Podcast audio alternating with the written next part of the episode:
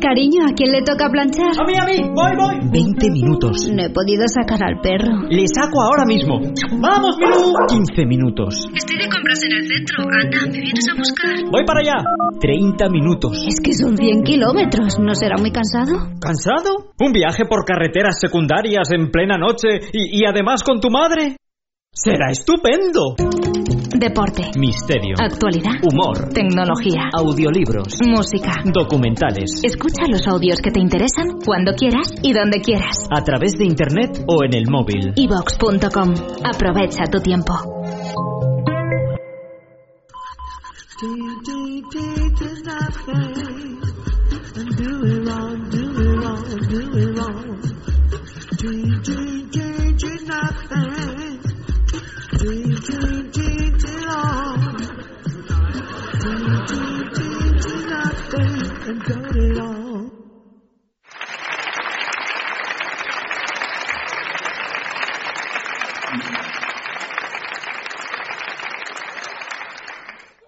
Hemos jugado mucho con mi abuela. Ella no lo sabe, pero... No, lo hemos pasado en grande, le poníamos gorra. No sé qué pasa, pero le pones una gorra a un viejo y te lo pasas. Se la pones para atrás, te descojonas. Como tengas unas gafas de sol, echas la tarde. Es divertido. Estábamos una vez que Telepizza nos había regalado una gorra y se la ponemos, jiji, jaja, mira, un cachondeo, ya enfrascados, mi hermano que se viene arriba dice, venga, va, le cambiamos la medicación. Digo, hombre. De hecho, hemos hecho nuestra propia versión del cocido madrileño. Yo me paro a pensar quién fue el primer gallego que comió cocido en Madrid. Debió ser alucinante, yo me imagino ese momento. Ponen el plato. ¿Pero esto qué carajo eso? Neno, ven un momento, que un favor. Dígame, señor. Mire, ¿esto qué carajo es, hombre? Dos garbanzos, dos patatas. Quítame de ahí, hombre. Llegó a Galicia y lo hizo a nuestra manera, que se le dijo a la mujer, ven aquí, mujer, vamos a hacer un plato de la capital, pero le vamos a echar consistencia. Hizo el cocido como se hace en mi tierra, que se coge un cerdo, se trocea y ahí va para adentro, ¿no? Entonces eh, se empieza después, eso, se le añaden cosas como la alubia, el garbanzo, la patata, el grelo, el repollo, chorizo, chorizo cebolla. Una cosa que aquello ya es una perola así que desborda más grasa que el prestige. Luego invitas a alguien a comer cocido y te dice, a mí ponme un poquito, como que un poquito, como que un poquito. De cocido no se come un poquito. Porque tú pones un poquito de grelo, un poquito de patata, un poquito de cocillo, un poquito de tocino, un poquito de... Hostia, aquello es un plato. En mi casa, cuando se hace cocido, es como una carrera de Fórmula 1. A ver, como es en domingo también, y a las 2 de la tarde, allí está mi padre, que es un Renault súper fiable, el tío va a su ritmo. Está mi hermano, que es un McLaren. ¡Hostia, cocido, cocido! A la mitad gripa,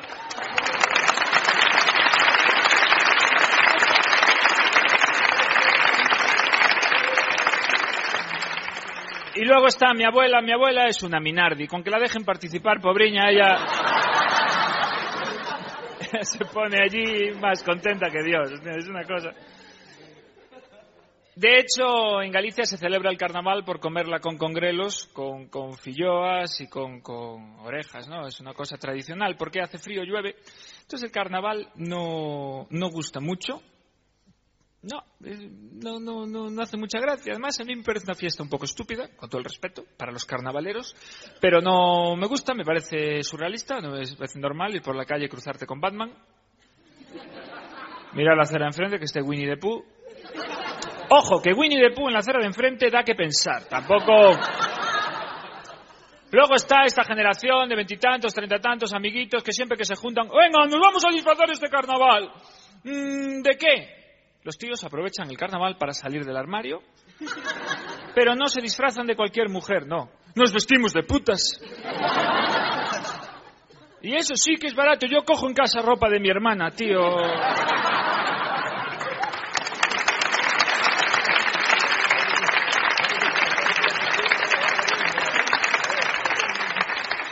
El carnaval hay que hacerlo en Brasil. Que van las tías ahí que es una maravilla. Pero es un sitio que Brasil es un país diferente, tienen marcha. Si en los autobuses en el torno pasan así.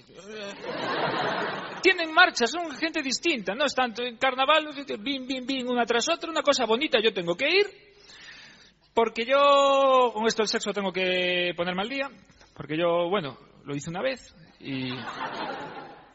No, fue curioso, ¿no? Pues esa vez primera en la adolescencia, cuando estás saliendo con una chavala y te dice ella eso de...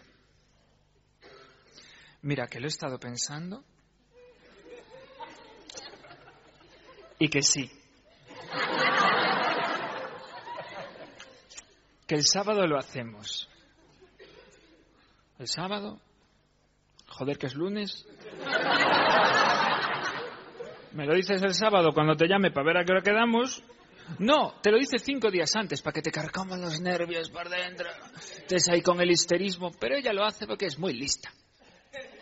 Y lo que quiere es que lo prepares bien. Que lo prepares bien, que no es fácil.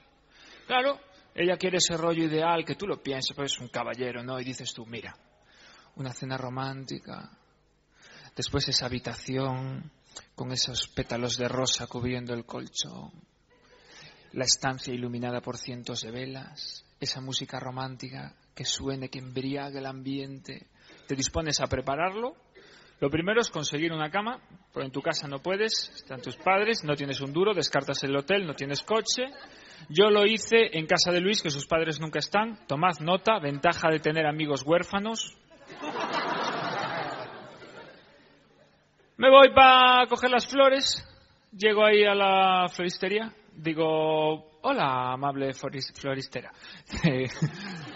¿Qué quiere? Digo, quería las rosas. Dice, cuatro euros cincuenta. Digo, ¿ah? Una. Entonces hice lo típico que hace un tío cuando va a comprar rosas, que es lo de, mira, ¿y el clavel? No, el clavel, tres euros cincuenta la docena. Ah, vale, genial, porque es para hacer mantillo. Hombre, si es para hacer mantillo, tengo yo ahí unos geranios que me quedaron pasados de la semana pasada, Digo, tráelos. Ahí me trajo una caja de kibis llena de geranios y digo, mira para adelante, lo que me ahorro. Me voy a comprar las velas, voy para el corte inglés, cojo una vela, veo el precio, digo, mira, voy a ir a los chinos. Me marché a comprar velas calienta plato, compré 12 velas, 1,20 euro, estuvo bien. Los chinos son los naturales de China que, como no caben, pues se están expandiendo. No sé si viniendo hacia aquí habéis visto algún bazar chino. Es probable. Los bazares chinos, o yo fui una vez, ¿no? Voy allí, fui a comprar unos auriculares, llego y le digo a la china el mostrador, que por cierto, vayas al bazar que vayas, es la misma china, digo ya.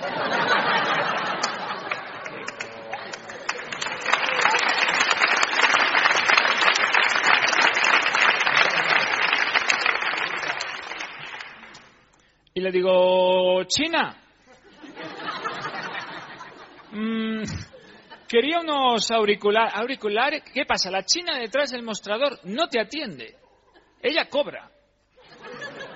El que te atiende es el chino sonriente que te viene. ¿Ah?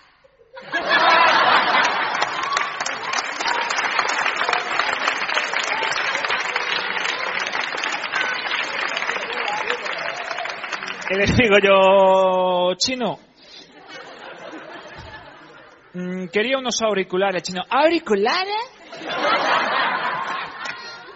digo, sí, auriculares. ¿Auriculares? Sí, y entonces comienza a caminar por el bazar al ritmo de auriculares, auriculares, y yo.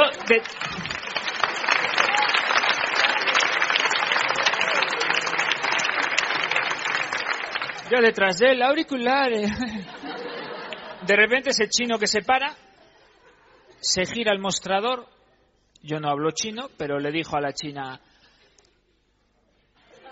China, uh, Chinchan, Pekín 2012, auriculares, Poncela, uh, que vino a ser algo así como, mira, que llevo un cuarto de hora buscando auriculares y que no tengo ni puta idea de lo que son. Y la china le contesta, auriculares, no harán Mitsubishi Kawasaki. Que vino siendo algo tipo, sí, hombre, sí, lo del Wallman, hombre, lo del Wallman.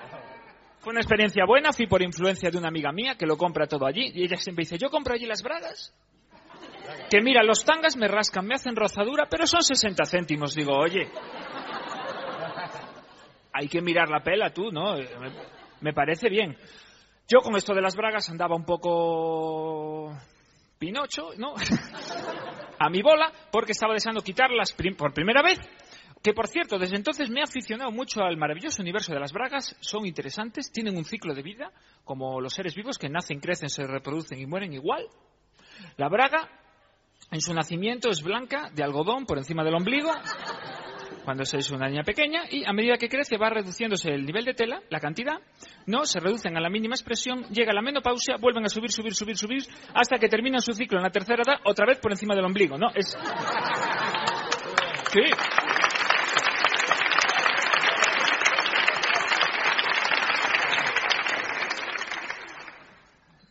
Llega la noche, esa cena romántica, esa pizza, estas de microondas. Allí estamos, comiendo nerviosos. Y digo, "Ah, por aquí. ah". Acaba, vamos para allá. ah, ah".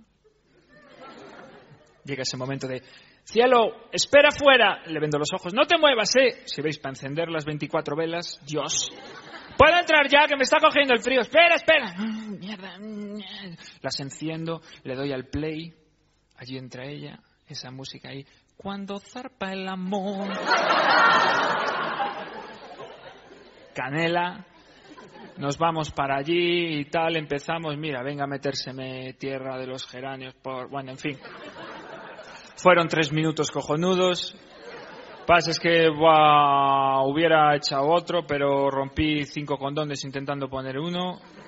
Me sobraba goma por todas partes, le tuve que hacer un nudo en la punta. Bueno, después del bochorno que pasé cuando fui a comprar los condones, que voy a la farmacia. ¿Qué desea, joven? Mm, quería los condones. Dice, ¿perdone? Condones. Dice, condones, condones, condones. ¿Cuántos? ¿Tres, seis, doce? Digo, doce es tirar dinero. Digo, deme seis, ¿de qué tipo? No sé, de goma, tía. ¿no? Los de...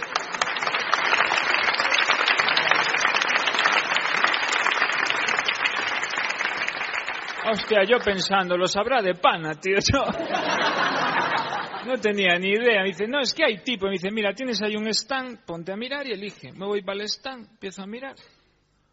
Retardantes, ayudan a controlar la eyaculación. Me parecía pagar de más por tontería. Iba ya con tres pajas hechas de casa. Como... para aguantar más, como toda la vida, ¿no? Cuando de repente veo los condones perfectos, se me fue la vergüenza de un plumazo. Mira, XL, digo, Dios. Estos.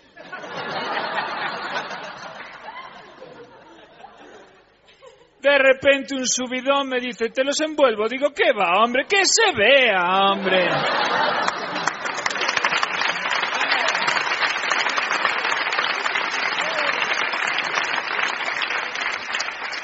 Hombre, pude haberlos comprado ya en los chinos, de paso que iba por las velas. Pero fíjate tú de condones chinos, o sea... No les deben de funcionar muy bien. Estuvo bien, el problema, el problema fue que mi relación terminó como todas, me dejó, yo no sé, es que siempre el final es el mismo, siempre me dejan, ¿no? Con las tías me pasa como con la Biblia, que no la leo porque me sé el final, muere el protagonista, me parece tontería leer dos mil páginas, pues igual.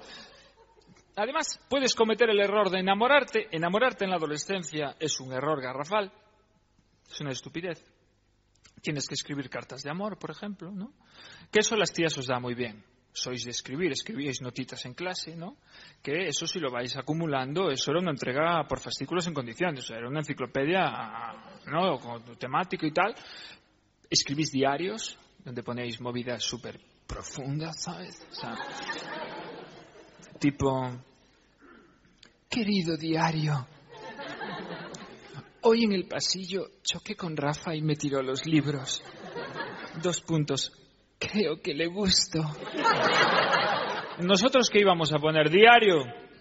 Hoy en el pasillo no voy, choco con la Mariluz y le tiro los libros. Dos puntos. Pero le toqué una teta. ¿no?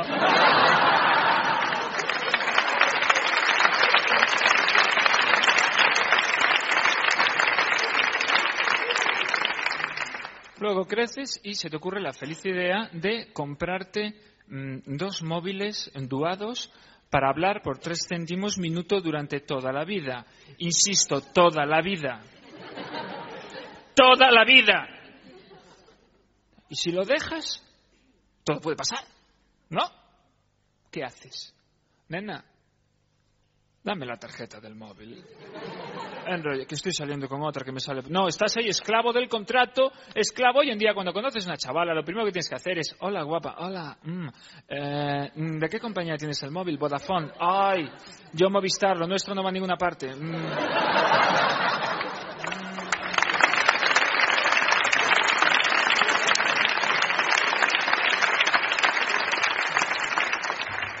Otra movida clásica es llevar una foto de tu chaval en la cartera. Eso es obligatorio. Lo que pasa es que yo no soy muy partidario de las fotografías, no me gustan. Además, hay que estar feliz por cojones. Obligado. Una foto. Estás, estás en un bautizo para el niño. Estás en una boda por los novios. Estás en un entierro. Tanta paz lleves como descanso dejas, cabrón. Tienes que estar feliz. O sea, buscar motivación. De hecho, siempre hay alguien que te dice lo de... Hay que sonreír, venga, ¿eh? A ver, Patata. Pa. Venga, que tiene muchas AES. Digo, ¿tú cómo hablas subnormal? O sea, tú que vas a la panadería. ¡Hola! ¿Me da una empanada?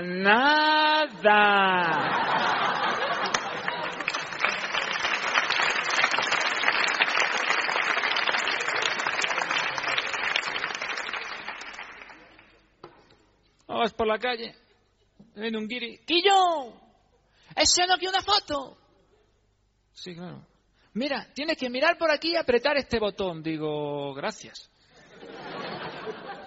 Esa información es fundamental porque llevo 80 años metido en un zulo. En mi tiempo venía al pueblo, le llamábamos máquinas de retratar. Venía un señor que se metía bajo una tela negra, hacía. Pero a mí a mí me daban miedo porque decían que te capturaba el alma. Yo las que odio son las fotos de carné. ¿Por qué? Porque sacan el miserable que tú llevas dentro. ¡Ay, me toca renovar el DNI! ¿Cuántas fotos me hacen falta? Dos.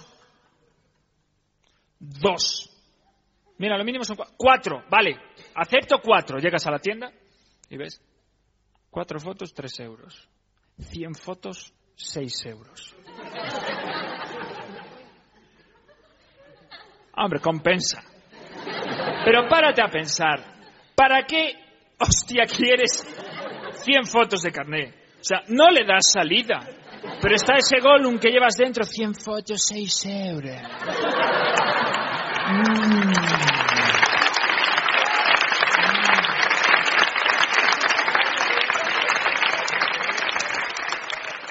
Entras para adentro. Hola, sí, quería las 100 fotos. Ah, pase por aquí, por favor. Pase para detrás de una cortina. Ahí está el colega regulando la banqueta. Pase por aquí. Siéntate. Ya está.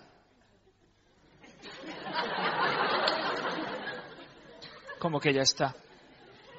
Que tenías fotos mías antes de venir. O sea, conozco el concepto instantáneo, pero tanto Luego viene el revelado rápido, que es la mujer del fotógrafo con el secador.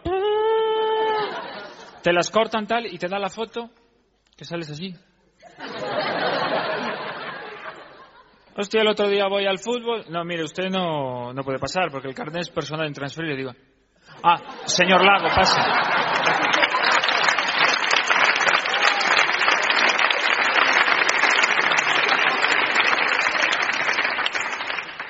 Yo soy más del vídeo, más que de las fotos. Lo que pasa es que yo me hice adicto al cine, al porno. Bueno, pero oye, dirás, como todo el mundo. Hombre, hasta cierto punto. O sea, yo le robaba niños en el recreo para pagarme las pelis. Yo me alquilaba 14, 15 pelis semanales. Aquella tenía unos brazos, mira.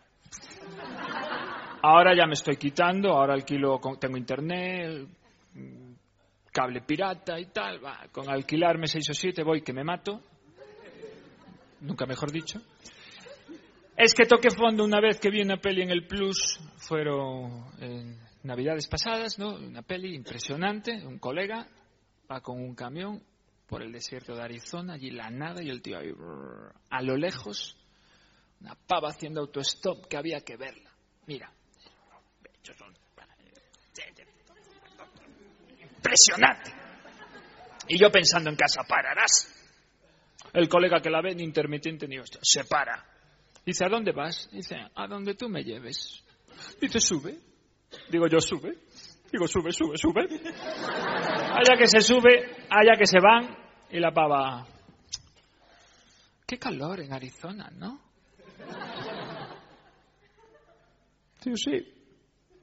Arizona es lo que tiene. No, en serio, de repente saca un botellín de agua, no me preguntéis de dónde. Al acabar la escena se me ocurren hasta tres posibles teorías, sea, impresionante.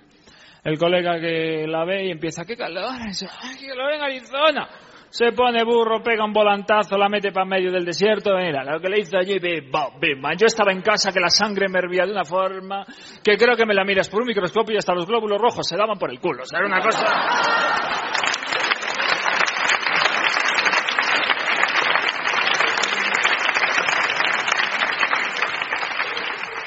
Ay, el colega acaba, ella limpia la boca, bueno, se, se pira, la deja allí, la pava ni se enfadó, luego vino un equipo de fútbol, pero es otra historia. Bueno, a los pocos días, en mes de enero, venía yo por Soria, con el coche, a lo lejos, una figura femenina, digo yo, sí. Gracias, señor.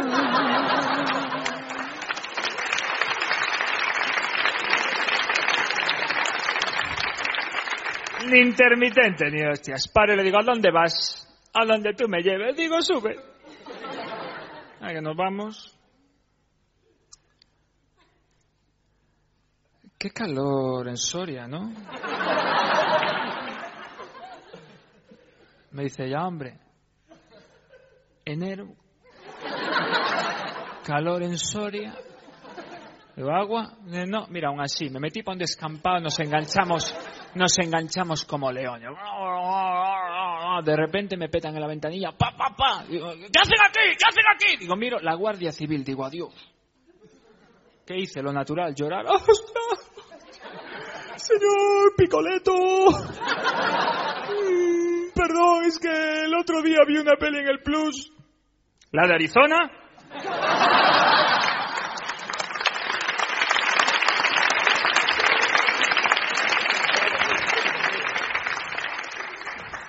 Y digo yo, sí. Dice, tira, anda, tira, que llevamos una semana que... Gracias.